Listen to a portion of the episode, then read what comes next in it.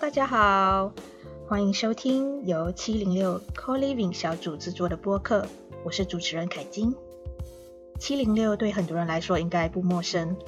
大家的集体记忆应该是那个位于北京宇宙中心五道口的乌托邦。那是个六百多平米的复合式青年空间，里头有小剧场、化身食堂、图书馆、大露台。当时这个丰富的公共空间形态，孵化了很多自发组织的兴趣小组，像“给我三分钟”、“四十八小时生活实验”、音乐小组等等。二零二零年疫情爆发初期，北京七零六青年空间关闭，但是运营将近十年了，七零六社群早已散布在各个城市。像上海、成都、广州、深圳、大理、泉州，如今都有线下的住宿据点，还有多个线上运营的项目。其实无法一句话告诉你七零六是什么，因为就正如它的口号一样，还在探索生活不同可能性。但是有兴趣了解更多的朋友，其实可以回顾我们第一期七零六的采访哦。Co Living 小组附属于生活实验室项目，我自己常说我们是变态。因为我们小组的兴趣就是去观察和分析别人怎么生活，我们十分好奇其他人怎么去提炼和实践共享价值。而这份所谓的观察报告，预计希望会在年尾以手册的方式上线和大家见面，希望可以为另一个平行时空生活的你提供不一样的参考。手册的内容也收录了国内外青年组织创始人的访谈。来到第三期，我们有幸邀请到台北酒楼的创始人柯柯，以及北京燕经理的创始人王硕。会邀请两位的原因很简单，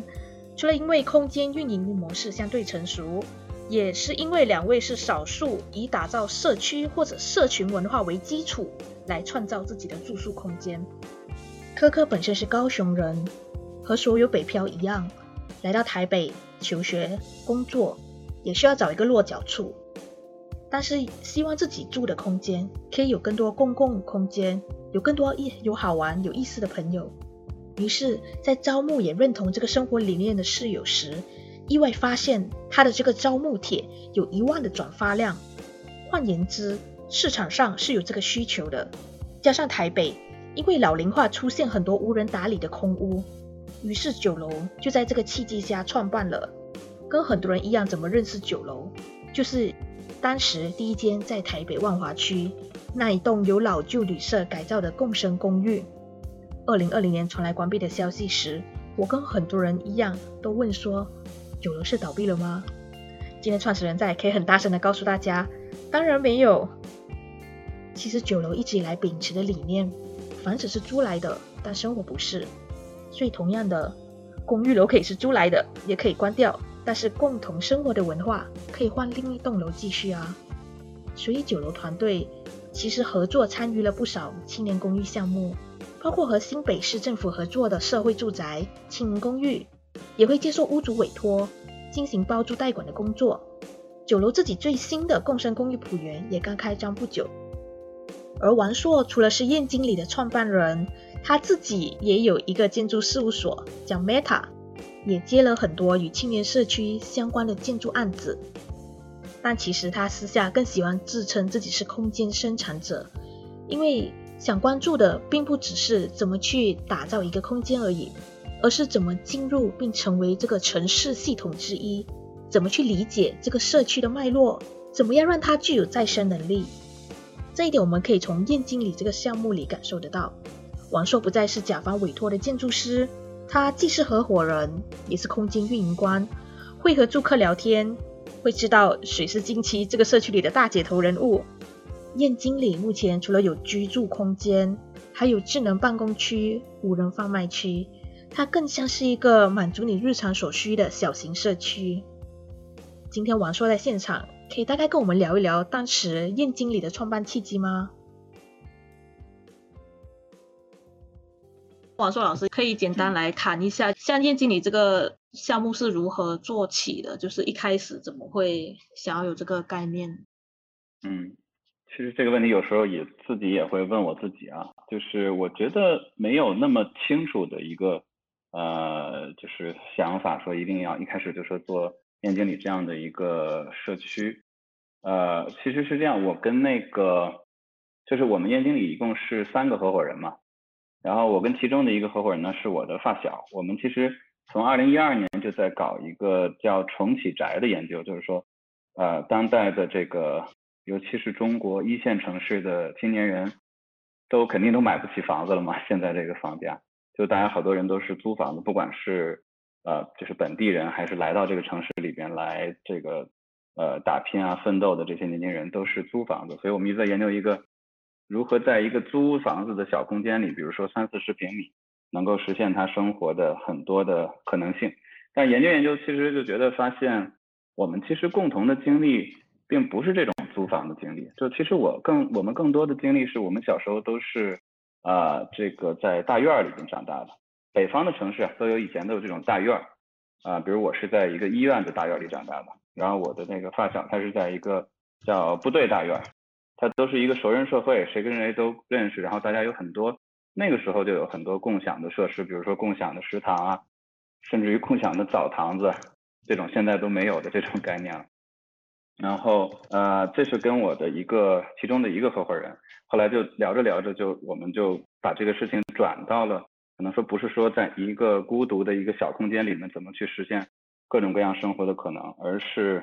怎么能大家在一起。在一个有有有一定量的人的一起居住的情况下，形成一个小的局部的这么一个圈子，一个熟人社会。然后，呃，其实那时候我们把这个东西开玩笑嘛，可能叫新大院，新版的这个北京大院。然后我的另外一个燕经理的另外一个合伙人，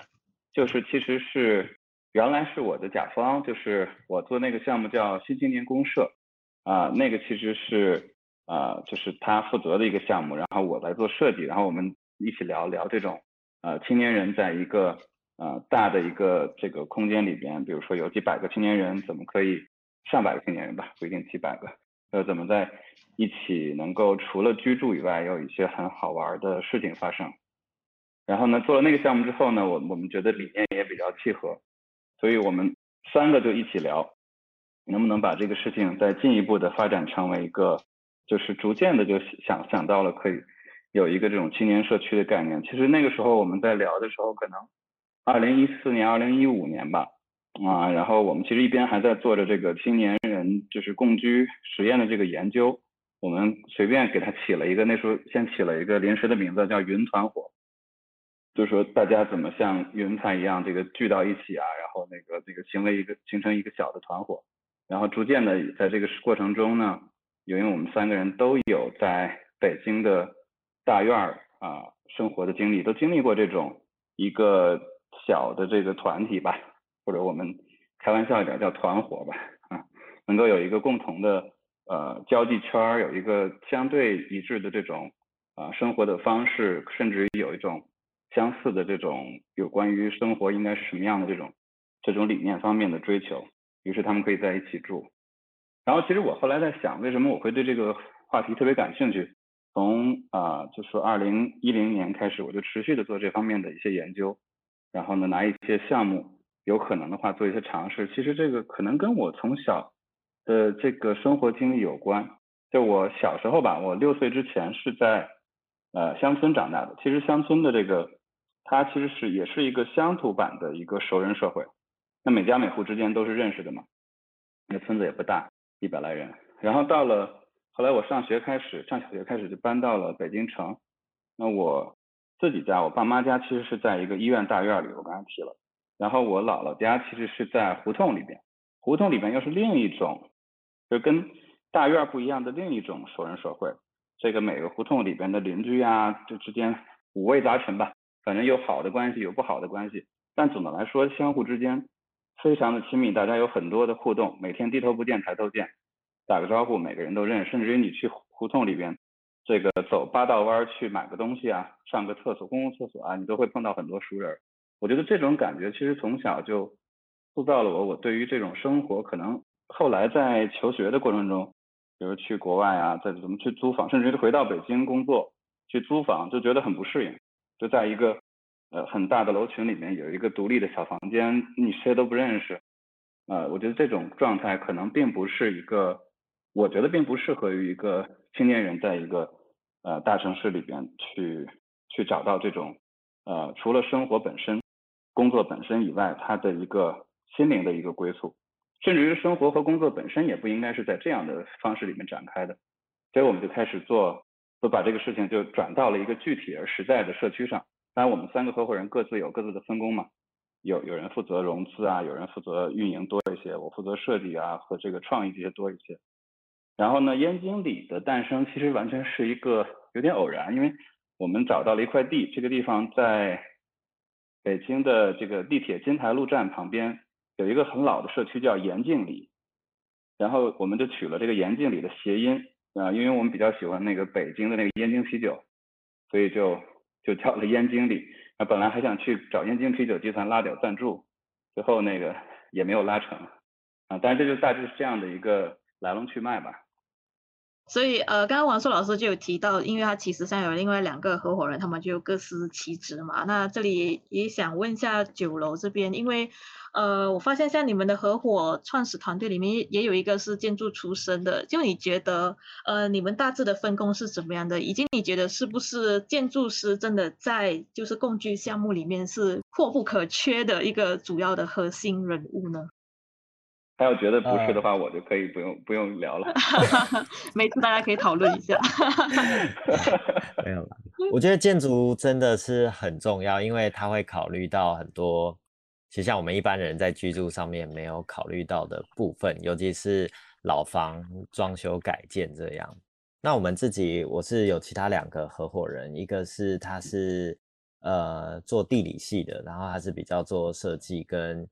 行销这方面。就所谓的营销，那另外一个就是他是做呃 urban planning，就是他的背景是 urban planning 出身的，他就会会比较去想说整个整个用都市的尺度去想说这个群体，然后或者是这样的一个青年空间的一个品牌要怎么去做，所以其实我们没有一个真的很会就是在画图啊，在在做一些真的。很 get your hand dirty 的这样的一个事情，我觉得这也是共享空间我们自己遇到的一个困境，就是，嗯，其实这个行业就是第一个就是你的租期，然后你跟呃你跟你的地主，你跟你的房东怎么谈，另外一个就是你在装修上面的成本的控管，那这些控管，那呃相对来说我们都是比较没有经验，也是这几年缴了很多的学费，然后不论是在呃，设计上面怎么用一些比较简单的一些材料，或者是说用什么样的工法能够去更快速的一些完成，我觉得这都是建筑师很重要，作为一个智囊，能够提供我们这样的一些很好的建议的一个角色。嗯，那比如说，就是如果在空间的划分上，比如说你们怎么去判断到底需要有多少个？单人房就是多少个私人空间，我这么说，然后以及多少个私人空间需要匹配多大的公共空间才可以满足形成这样的一个社区？可能先问一下科科，再问一下王王硕。对，呃，其实要用多少的空间，因为这个其实牵扯到一个市场的调查，所以就是你的产品适配到底是要以单人房为主，或是以多人房为主。甚至是要不要有所谓的套间，那这都是要根据你在的那个空间的一个场域，然后去计算说，呃，我这方面如果我，呃，是一个单人房的价格怎么样，然后是多人房的价格怎么样，所以很难是这样子去直接去说去做得清楚。不过，呃，相对来讲的话，呃，以我们的，如果以现在我们。嗯，酒楼仆园的这样的一个例子，就是其实它的公设比是相当高的，因为既然有八十个房间，有这么多的走廊，然后还有我们把整个一楼拿来去做所谓的共享的空间，那其实基本上占比可能公设比会达到五十 percent 左右，所以实际上你可能呃每个人平均分配如果是。呃，三十平方米好了，你可能有十五平方米的的这样的一个空间，就是在所谓的公共设施里面。那那我那我说，呃，燕经理这边是不是会有去规划？比如说，到底需要有多大的公共空间？因为我记得你们也强调说，就是你们有一个共享办公的空间。然后，是不是你们也同时觉得，就是共享办公也是一个不可或缺的元素，来支撑这整个社区形态？嗯，是这样的。其实最早我们做了一些居住的尝试，比如说新青年公社啊这样的这个。这个青年旅社这样的项目之后，然后那段时间啊，市场上开始有有一些就是啊，单纯的联合办公还有长租公寓的一些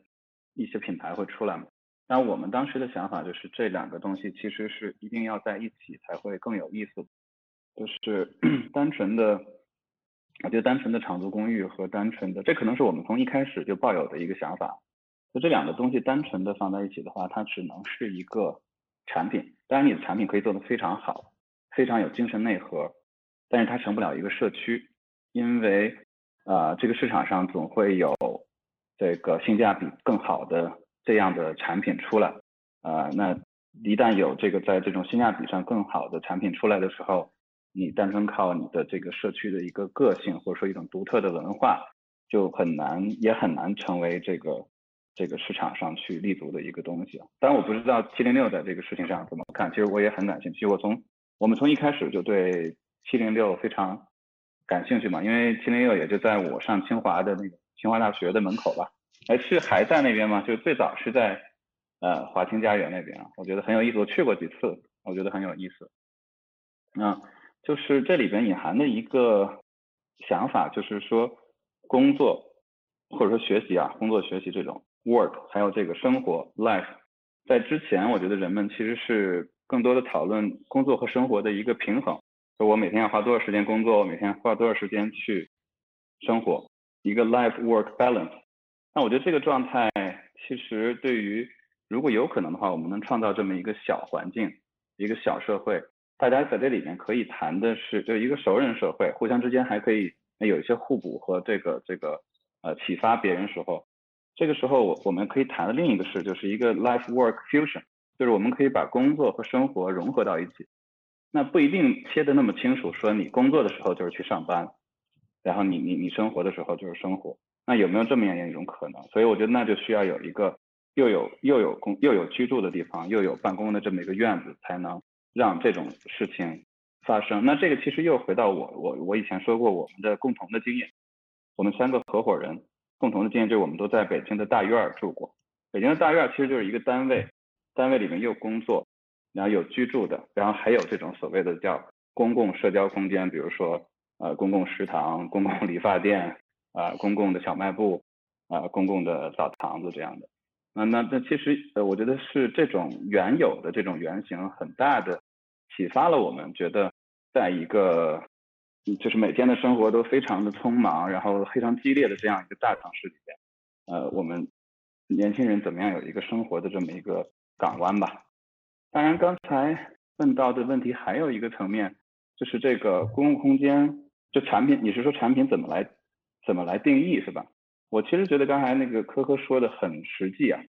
其实我们拿部分拿到的项目，大部分是以城市更新为依托嘛，它是一个旧的楼。那如果不是从零开始的新楼的话，大部分情况下你是要根据这个楼所在的，它就它是本身的坯子能够做成什么样的一个空间，因为有可能的话，你肯定也希望你做的这个社区能够有更多的房间出来，同时还有很好的效果，能够有更好的平效。那你只要做作为一个商业行为，你就要去计算这个东西。但是根据每一个具体的楼。它能够出来的这个空间的这个什么地方做公共空间更合适，什么地方做这个这个居住空间，它的做一居室还是一个小单间更合适，这跟它原有旧楼的面宽进深所能够划分出来的比例都是不一样的。然后另外一个因素就是这个具体你拿到的这个这个地啊，它周边的社区你要去做市调，就你相应的这个竞争产品，比如周边会有多少。啊，小空间四十平米以下的租出来多少钱？周边会有多少一居室？啊，两居室这样子，周边还有酒店多少钱？它就去反过来决定了你的这个产品的定位。所以我觉得每一个项目实际上在实际操作的层面都是 unique 的，都是不一样。你根据各种的市场调查，根据对这个楼体本身所做的可能性的分析，你像我们作为建筑师，每拿到一个新的项目的时候，都会先对这个，就如果是更新型的项目，都会先对这个旧楼进行一个强排，就是我能排出可能五种可能性，我根据这五种可能性，怎么去划分房间的面宽、景深多少公共空间，然后我对再去和这个市场调查这个去对，然后我们的团队整个一起来商量这里边一个。最好的、最合适的一个产品的和一个公共空间的一个配比，但是呢，比较有意思的是，跟刚才 科科说的差不多。像燕京里，如果我们抛去办公部分不说，办公是一个单独的产品，仅就公寓来说的话，大约公共空间和房间里边的套内实际的出租面积比是百分之五十，就是五十五十这样开的。呃，因为我们都知道，呃，即使是快捷酒店这种非常高效的。那它一般就比如像汉庭这样的，就是非常汉庭快捷酒店这样的，就一个走廊两边都是房间，最多最多最多的情况下也就做到百分之七十五，通常情况下也就是百分之七十的一个呃房间和公共空间的一个比例。那在这个基础上，你肯定要是去去增大公共空间的比例，让房间小一点，舒服但是小一点，公共空间加大。那我们觉得在一个比如说一百一百个房间以下的这样的一个项目里边，可能。公共空间可以做的大一点，啊，在百分之五十左右。当然，我也做过更大一点的项目，像呃，我们在做一些大一点，比如到两百间房的时候，可能在百分之四十，就比比往常比通常的百分之三十的公共空间的比例再大一点，百分之四十就会是一个比较合适的量。当然，这个公共空间不能无限大，就说你的项目即使大到我们在做一个叫 Sun Palace 的一个项目，总共是五万平，有将近。八百到一千个房间，但它最后公共空间你也不能无限大，对吧？其实也就是几千平米，然后这几千平米怎么舒服的以一个非常合适的尺度，让人在里边待着，发生一些有意思的公共的事件啊，我觉得大致是这样的一个一个去去谋划的过程吧。嗯，对。另外，我想，呃，我好奇的是，因为我觉得像公共空间一直以来只是作为比如说，它是一个附属的价值，就是可能，比如说越多的健身房啊，越多共享厨房啊，可能就会为这个共享居住的这个产品带来一些附加价值。但是有没有可能，像这个公共空间本身，它是可以呃创造营收，也不能这么说，就是它本身是有一个自我更新的能力，它就不是一个附加价值，而是一个它自己是一个独立的一个空间。就王王硕觉得呢？嗯，像像这在面积里的鸟桌是开放给所有人都可以使用，对吗？除了住客。对，就是其实呃，如果这样的话，就如果你对这个公共空间是这样的，就是公共空间，我觉得首先它最主要的目的不是用来创造这个利润的、创造收入的，它其实是给这些住户增加他们之间的互动，让他们有社区感。产生一个对这个社区的认同，因为他的认同，于是就有了价值，那么也就有增值。那么你就当然就是从商业的角度来说，你这个同样的一个房间就可以比，比如旁边一个小区里边一个一样大的房间收更贵的租金嘛。当然这个这个不是说不是说要去收更贵的，是因为它确实提供了那样的一种啊这个这种生活的感觉和各种条件。于是呢这些条件它的价值。不，它的成本要均摊到那个房间上，然后呃，所以我觉得最主要公共空间的作用其实是在这个角度上来讲，那你可以把同样的原来比如说就是一个走道，两边都是房间，假如说我们说一千平米啊，我们用三百平米来做公共空间，七百平米全是房间，这是最常规的酒店，就是最快捷酒店这种非常高效的，但是你的感觉非常不好，你就觉得这个没有任何公共空间，除了有一个所谓的大堂。但如果你把这个比例调到五十五十，就是你同样的房间数，房间都做小，但还保持它一个非常 cozy 的一个状态。但是大家除了待在房间里边睡觉，做一些很私人的事情之后，他就想出来，出到这个公共空间里边。那你有加大了以后的五百平的公共空间，可以做一些很有意义的事情。那他就对对这个社区的认同感会增加，于是他就愿意住在这儿，也多多稍微多付一点钱，也愿意去住这样这样的地方。嗯，然后你说的另外一个问题就是这样的空间。是不是我们就要去分时去进行一些收费？啊，我们有过这样的想法，比如说，呃，当这个空间过度被利用的时候，比如我们有些空间，哎呀，大家用的特别多，特别特别，大家都去抢这个空间，那是不是有一些办法可以把它做成分时利用的，呃，来收费的？当然，我觉得这个需要一个很好的就智能软软硬件的搭配，这种东西最好不要增加你作为一个社区运营的成本，你还要有一个人去看着它，说谁来怎么登记怎么管理啊，是不是太乱了，是不是太闹？合适不合适？那就那这样的话，就对于这个我们这样的社区，就轻运营型的社区管理就非常的麻烦。所以这个取决于你是不是能够开发出一个很好的智能软硬件的体系。那我们的鸟桌其实是这样的一个尝试，啊，但尽管这样，我还是觉得总体上来说，公共空间最好在它大部分就是公共空间里边的大部分还是保持是一个开放的共享的状态，有一个很好的管理的自洽的一个机制，就自己形成的一个机制，而不是。通过一些收费的机制去管，这就跟比如说机场里边有一个什么休息盒子啊什么这样的东西，大家扫码收费这种就很不一样。那当然，如果你说有就有一个产品要拿出来一个鸟桌或者一个健身房，就是想要收费的，我觉得这个是没有问题的，大家也会接受。但是总的来说，公共空间如果都变成收费的空间，它的味道就变了。嗯，对，我同意，就是可能当你变相的变成提供服务，然后它就可能不那么公共了。对，然后也可能想问一下科科这里，因为像我知道第一间那个酒楼，它其实一层是一个咖啡馆，所以你们所谓的这个公共空间，其实也是有在聘请人员去管理吗？还是它其实是由租客可以自行使用？呃，这边可以刚好回应一下，就是王老师这边的一些想法。就其实公共空间。就我自己个人的看法，我也是觉得它应该是越越少商业性质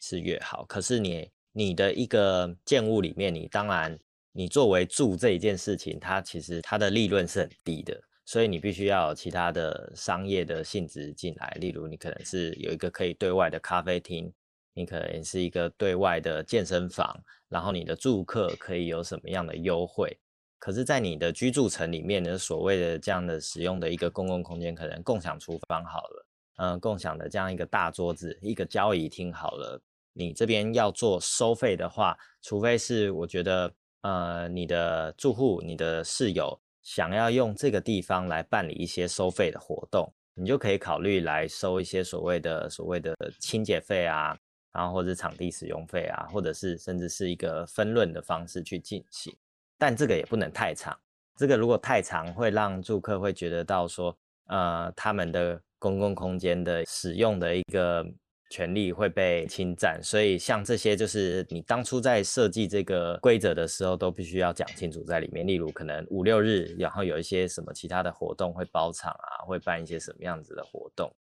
对，然后住民可以有免费参加或是怎么样。有时候可能在呃，设计这些方案的时候，就要配合硬体，就要配合很多东西，然后一起把未来你可能这三五年要管理的规则一起想清楚。那现在就是新的这个仆园，它这个一层的公共空间大概是一个什么样的形态？就是只是住客使用吗？还是也可以开放给外面的人进来使用？像我们就切成两块，一个是可以让外面给公公众可以使用的一个商业空间，例如它就有。有咖啡厅，有一些体验的手作课程，一些教室，然后可以在那边种种一些植物啊、植栽，我待会可以分享照片。然后还有一个多功能的瑜伽教室，大概是这方面是可以。可是进来到我们所谓的有另外一道门禁，就是所谓的生活层，它就是住户专属的，例如有洗衣房，然后有交易厅，有共享厨房。那这些部分就是住户专属的，那平常我们也不会拿那边去做一些其他的商业利用。嗯，呃，刚刚王硕老师有提到就是七零六，我可以这里补充一点点背景资料。对，我觉得呃，像七零六其实是一直一个比较强调公共空间可能大于居住空间的一个地方，所以它的那个百分比的分比可能大概是百分之七十是公共空间，然后百分之三十是居住空间。然后因为也强调它所谓的那个公共性和开放性，所以一直以来就是一直有那个收支不平衡的情况，就是要可能只能靠单薄的那个居住的收入来养一个那么庞大的。公共空间，所以以至于呃，刚刚王硕老师提到的，刚刚在北京的那一间，其实现在已经是关闭了，就是因为那个不可负担的长期累积的财务压力。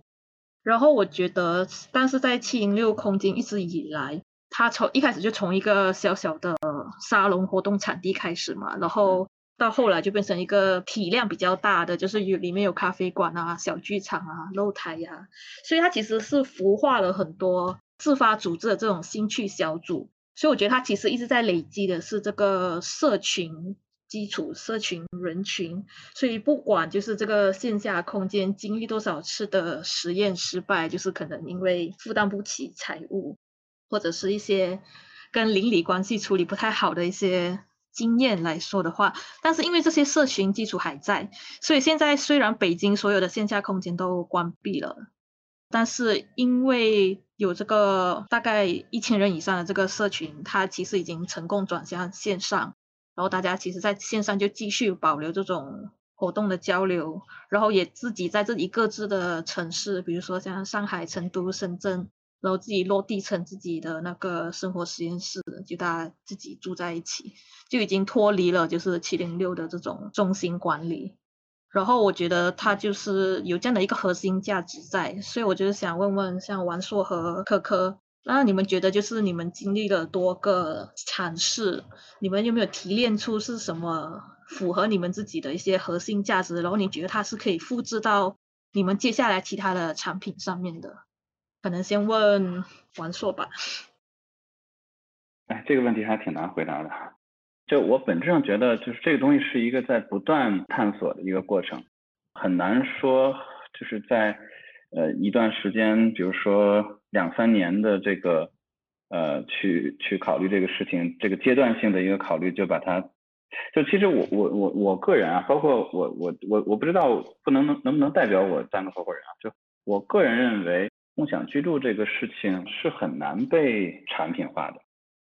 好像说起来对对长租公寓这个行业来说是好像有一点反而不认同似的。因为我我个人感觉，它其实核心是一个，就怎么面对居住这个生活方式的一个理解。它和买房这不一样的一件事情。你买房买的是一个，确实是一个产品。你这个其实是你决定选择一个什么样的生活方式。然后我们之所以能够想象出这种方生活方式，都跟我们各自的，就首先我们去做这个空间的人，他的生活经历有关，又跟。来到这个空间的人，他的生活经历可能都有关系。比如说，我们我们有一些社员住进来以后，就对这个燕经理就起了一大堆外号嘛，比如说叫什么“京城版的老友记”，或者叫这这这其实都不是说我们一开始想到过的什么品牌宣传的什么，就他们就觉得这个我们有个客厅，客厅里有一组大沙发，大家在老在上面嘻嘻哈哈的打情骂俏的，这个特别像看那个老友记 Friends 那个感觉。那就京城版老友记嘛，说还有大家又想起当年那个我爱我家那个电视剧，其实是什么著名的那个什么葛优瘫的那个那个那个大沙发似的。然后呢，有一帮人在里边都是一个家庭一样。然后我们这个社群里面，他们社员之间，后来我们才知道他们开始互相之间有一些好像排辈儿，什么谁是谁二姑，谁是谁二舅、小侄子什么之类的乱七八糟的，我们也搞不清楚。他就说这种我我们创始人的大院的生活经历和来住进来的人他的一种想象的一种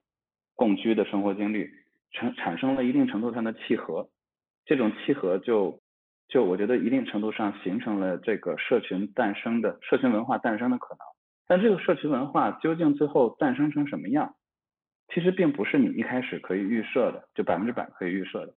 我我我个人认为啊，比如说像七零六之所以成为这样的一个。能从线下转到线上的社群，很大程度上也跟当时他一开始所处的那个位置的这些年轻人，他们有的活力，而且必须毕竟都是在学校附近嘛，学校的年轻人可能来来往往，流动性很大，所以就要转到线上。有一种像像看当年看那个《Ghost in the Shell》似的，就是说最终不再在线上了，你人就消失在在线呃不在线下了，消失在线上，但随时可以下降到任何一个符合这个条件的。线下的空间再生，我我觉得跟它的诞生条件是有关的，所以时到今日，我还是觉得，虽然我们后来啊有一些不能说是复制，就是把这个概念去和其他的合作方、其他的空间去结合的，比如我们在西安有一个项目叫开玩笑叫西经理，对吧？就烟经理嘛，还有西经理，啊，一个一个青年公寓加办公，中间还有一些呃社区一个院子，那一个一个一个院子，还有一个社区的活动空间，也是厂房改的。然后，嗯，还在海南有一个万宁有一个青年什么共享创作基地，也是我们做了一个维和的院子的房子，然后里边有公寓、有酒店、有服务设施什么这样。但我我始终觉得并不是一个一个概念在不断的去复制。而是就是本着一种特别简单的，就是说以前不有句话叫什么，什么男女搭配干活不累，类类似这样的话，就是一帮年轻人在一起生活的很开心很温暖，好多事情就会发生。比如说类似这样的一个理念，然后呢就去做这样的社区，然后他碰到每一个地方具体的事情，就有具体的解决方式，有具体的机会，它产生的文化最终也是不一样的。我我觉得每一个青年社区最终产生的这种。它有就独特性的这种文化，肯定都是它自己生长出来的，不会是说一个定制好的模子，然后把人往里去摁，是这样的。嗯，那科科这边怎么看呢？因为就是像酒楼，其实也发展成挺多套的，有没有什么比较核心的价值是你们一直不断的复制在其他的空间上？我蛮同意说，其实。共享居住这件事情蛮难被产品化，因为可以被产品化，就是所谓的酒店式公寓啊，类似这样的一些或服务式公寓这样的一些产品。那以共享，因为它其实很需要人在里面去做协调、去讨论，然后大家去想到底他关心的所谓的生活到底是什么。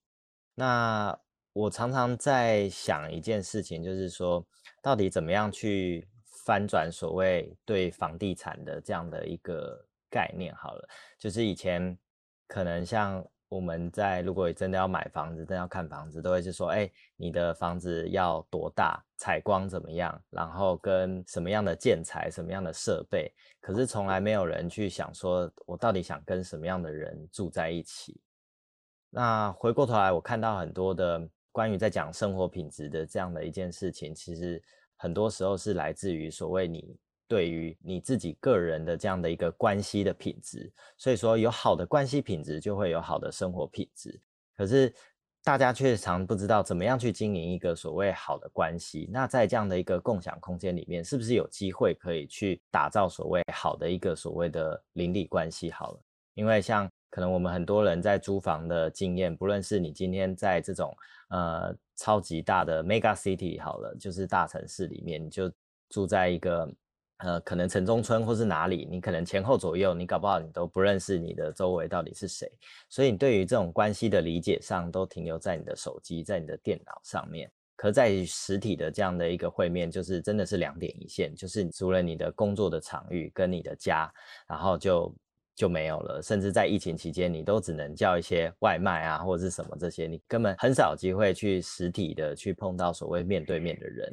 之前看了，就是王硕老师在就是新青年公社的这样的一个，他就是在空间里面去打造所谓的很多的这样的一个角落感，就是所谓的小客厅、小角落，去让这些人跟人有机会可以去相处，可以去碰撞，然后可以去说一声嗨或者是什么。那透过这样的一个发散。然后去扩张，就是哎，我知道我隔壁住的是谁，我知道我前后左右住的是谁，甚至是我是一个所谓叫做 digital nomad 数字游民。好了，那就是台湾这边叫做游牧工作者，所以他待在家里的时间越长，他更能够去辨识说，哦，这个人他到底现在遇到一些什么样的情况？他今天是失业呢，失恋呢，还是他今天碰到了一些什么样困难的一个情况？那这样的一个社群有没有一些所谓的这样的一个支持的力量？就像刚刚王硕老师讲的，就是住在里面的这些燕京里里面的，我们叫里民好了，他都会赋予他一个角色在里面，这样的一个角色分配，总是有人在前面冲，有人在后面去做一个支持，然后也是有人在就是做一个协调者，所以其实你在找到一些合适的人住在里面，你才有机会去养成所谓一开始我们想要打造出这样的所谓的一个社群的文化。以上时间交给 K 姐讲，没有没有啊，对，所以其实我就想接着继续问，就是因为呃，我想知道你怎么去判断或者筛选这些合适的人，就是你们的你们是有什么标准来去说谁是适合住进来并符合你们的价值观的？其实这一开始真的蛮困难的。其实我们也摸索过好几种方法。那其实针对你的公寓的产品定位不太一样，有些人他接受的尺度可以很广，就是到底我这个空间里面能不能把一些我觉得生活习惯比较相近的先放在一起好了，就不会是说可能我们有时候住在一些比较旧大楼去改造好了。它的隔音，它的这些水线管线，它其实没有办法能够很好的做了一个阻隔的一个效果。所以当一旦呃有的人是早睡早起，有人晚睡晚起，他如果都住在隔壁的话，其实就会相对的来说去打扰。那回到说的怎么去找到适合的这样的一些人，所以我们先把。呃，先有这样的一个相同习惯的人，然后能够尽量的分配在某一些区域里面，他们比较不会彼此的互相打扰。然后回到说，就是今天如果我今天要办一个所谓的社群的一些活动，那我今天是不是在里面去找比较多的，像我刚刚讲的自由工作者，然后 freelance，他就可以比较长的待在家里，所以都会有，我们都会特别先去找比较多的这样的一个角色在里面。然后透过我们的社群经理去跟他们有比较密切的联系，就会知道说里面的这一些所谓的头人好了，就会知道说整个社群里面发生的面貌到底是怎么样。再来呢，就是呃，其实很多时候并不是说一定要找到什么样的人，而是大家对于共同居住的这样的一个理念是不是一致的。今天就是想过可以就是一起住，那一起住一定会发生很多，不论是吵架，甚至是。很多像是各种就是清洁啊，各种就是你冰箱的这种位置啊，就是你发生这样的一个冲突的时候，你会采取什么样的方式去沟通？这一件事是很重要，而不是一直一直隐忍，然后一直挤压，然后一直到后面才一次爆开，那其实就变得很难去着手这样的一件事情。所以就会我们在让这些居民来做申请的时候，其实第一点会先让他们去写说过去有没有跟人家同住的一些经验。然后你对于未来同住的这样的一个理解会是什么？你有没有什么东西是想要跟大家分享？那还有说你未来想要在这样的一个社群里面获得什么样的事情？然后会先等于是有点像交一个就是小小的自我介绍一个表，然后再加上我们的社群经理。做带看房的时候，不论是呃线下的带看房、线上的带看房，让他去理解，甚至是带他到公共空间的时候，他就会看到这些居民跟他所想象中的是不是一样，所以都会特别到公共空间去带一下，然后可能喝个水，然后聊一下，让他坐在这边，实际上这样的感受，他告诉他说，哎，这就是你以后未来生活可能会发生的这样的一个样貌，那你可以接受吗？那如果有一些状况的话，你会怎么来做处理？大概是这样为主。嗯，对，其实我觉得像这种筛选机制本身也是就是一种来促进就是大家产生火花的几率的其中一种机制。这样同样也是想问回王硕这边，就是像呃你运营过的这些青年社区啊或者燕经理也好，那你们本身对于筛选租客有没有一定的要求？还是你们是谁进来都可以这样开放包容？只有只有运燕经理是我们自己运营的。我刚才说的其他的一些，包括青年公社啊、什么西经理啊这些，都还是他有他自己的运营方。我是更更多的是回访和观察。那我对这个事情的认识，我觉得经历了两次变化。嗯，一开始吧，我在刚做燕经理的时候，我们那时候还非常理想化，就最最开始燕燕经理刚产生那个概念上的雏形以及一个实际的社区的时候。我们的团队是一个呃挺复合的团队，里边有这个呃建筑师啊，这个这个也做过开发运营的，然后也有呃搞这个行为心理学的啊，然后甚至于还有一些就是专门研究生物群落的这个专家团队给我们来作为智囊团吧。那其实我们其实设想了一个呃，你知道，比如说打比方，像一个热带雨林里面一个小池塘周围，它其实是有一个很很精密，但是很有意思的一个就是生态位，它其实靠食物链来形成的。那比如说这个打比方说啊，说这个鸟类的吃小虫子，然后呢狐狸这类的这种哺乳动物吃吃鸟类啊和鸡啊这样的，然后还有更高级的哺乳动物，而且这个这个这个这个捕猎者，它会形成一个很有意思的一个生态链。当然不不单是那个捕食这件事情，它们之间有时候是互补的吧。那人群是不是也可能形成这样一个有意思的生态位？就是我们设计了这么样一个图谱啊，所以一开始是有有想法说是不是啊按照这个这个这个图谱啊去啊筛选一些有意思的客户进来。当然，我们一开始确实执行了这个事情，就是当我们觉得这个就是说住进来的客户呢，倒不是说一开始他们要我觉得让他们填一个什么表，而是呃我们就。